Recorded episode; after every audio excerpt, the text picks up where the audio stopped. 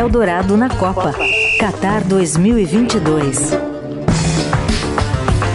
Às 6 horas e 39 minutos, pelo horário brasileiro, vamos direto para Doha, no Catar, 6 horas à frente, início de tarde lá. Márcio Dozan, boa tarde para você aí. É, boa tarde, Heisen, boa tarde, Carol, boa tarde a todos. Oi, Dozan. Bom, vamos começar falando de seleção brasileira, é, essa grande vitória. Já já a gente fala do Richarlison, mas vamos começar com o Neymar, né? O nível de preocupação que tem em relação à contusão dele, um entorse no tornozelo.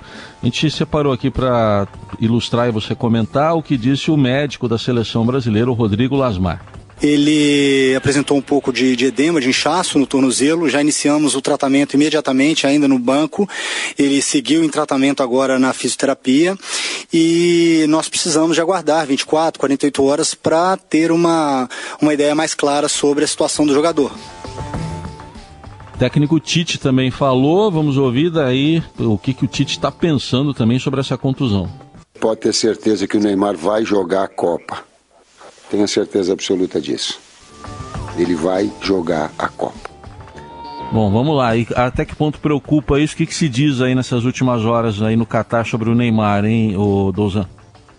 Então, essas duas declarações são bem representativas do que é a seleção brasileira, né? O Tite usou o discurso pode ter certeza ele vai jogar porque o Tite é um motivador nato. É, tanto é que no CT da seleção brasileira aqui é, em Doha, no Catar, tem algumas frases que ele fez e que então, ilustram a, a, parede do CT, frases motivacionais. O médico, que, que é quem de fato entende de lesão, disse que ah, tem que esperar ali é, 24, 48 horas, porque, claro, o, o tornozelo do Neymar estava bastante inchado. E isso também é normal, uma lesão logo que, que se machucar, esse inchaço não quer dizer é, que haja uma lesão mais grave houve dois momentos bem distintos é, após o jogo, aliás, na parte final do jogo e após o jogo, é, em relação a isso. Primeiro, é, quem assistiu o jogo pela TV deve ter visto uma imagem de, do Neymar é, cobrindo o rosto no, no reservado, né? Até ele chegou a chorar. E na saída é, do jogo, ele, o nosso colega aqui, o Ricardo Magatti, viu, ele saiu é, amparado por um fisioterapeuta.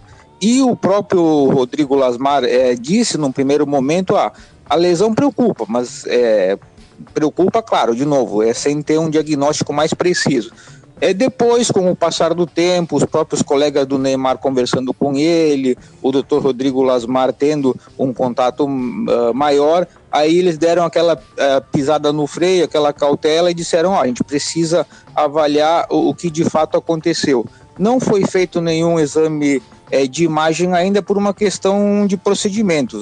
Nesse tipo de lesão, é, a gente acompanha futebol há um, há um, bom tempo, não somos médicos, mas a gente acompanha futebol há um bom tempo e sabe que há um padrão. É, o exame de imagem precisa esperar desinchar um pouco é, o tornozelo, isso precisa pelo menos 24 horas, e por isso que o doutor Rodrigo falou que não há nem sequer um exame marcado. É, o Tite disse: ah, o Neymar vai jogar a Copa.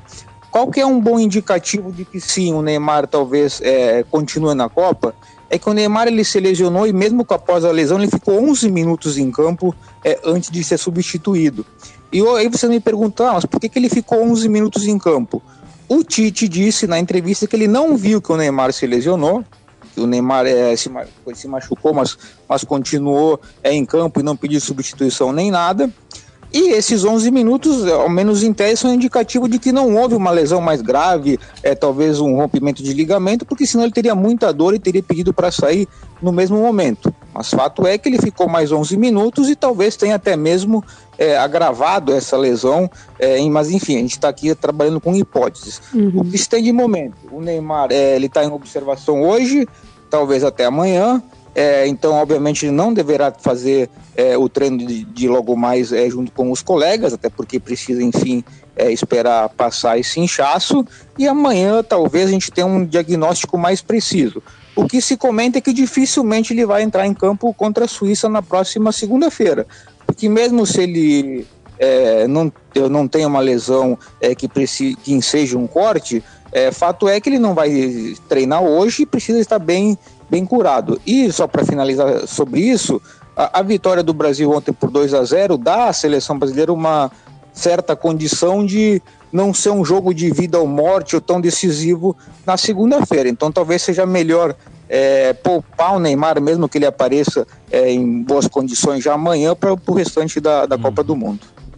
E é isso também, né? É uma seleção nesse ano que depende não só do Neymar, né? Ontem, até com os testes que o Tite fez, colocando uma garotada mais jovem, especialmente depois do resultado já estabelecido dos 2 a 0 dá essa tranquilidade, né? Ele tem mais peças aí para girar e não depende apenas do Neymar. E um exemplo, acho que ficou ontem muito claro, foi a participação do nosso pombo, né? Não deu zebra, deu pombo ontem. É, exatamente. O Neymar, até a Copa de 2018, digamos assim, ele era uma palavra que o próprio Tite é, chegou a admitir em determinado momento, ele era indispensável para a seleção brasileira. A gente não conseguia imaginar a seleção brasileira é, no, na sua melhor condição de disputar título se não tivesse o Neymar. O que era muito ruim, porque o Neymar, é, infelizmente, ele tem um histórico de, de lesões e, e de ausências em, em é, partes decisivas. Vamos lembrar que em 2014 ele se machucou nas quartas de final é, contra a Colômbia, obviamente que não teve culpa nenhuma, ele foi agredido pelas costas por, pelos Única da, da Colômbia.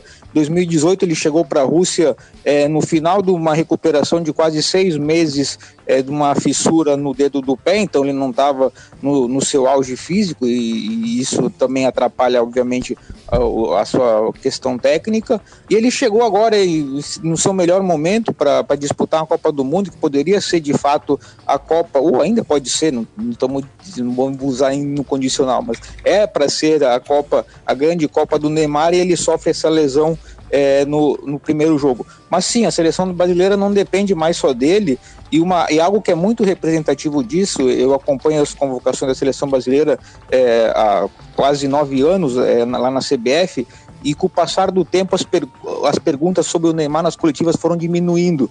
Em algumas ocasiões só se falava sobre o Neymar, sobre o Neymar, sobre o Neymar. Verdade. E de uns dois anos para cá, é. o Neymar às vezes nem é citado nas, nas entrevistas coletivas, dada a grande profusão de jogadores é, que o Tite tem para compor a equipe. Vale ressaltar que o Tite levou nada menos do que nove jogadores de frente é, para essa Copa do Mundo, e obviamente nove é quase um time inteiro, então tem muita gente sobrando que pode substituir é, o Neymar numa eventualidade, e o Tite e a sua comissão com certeza vão conseguir armar uma equipe em condições de, de vencer seus adversários.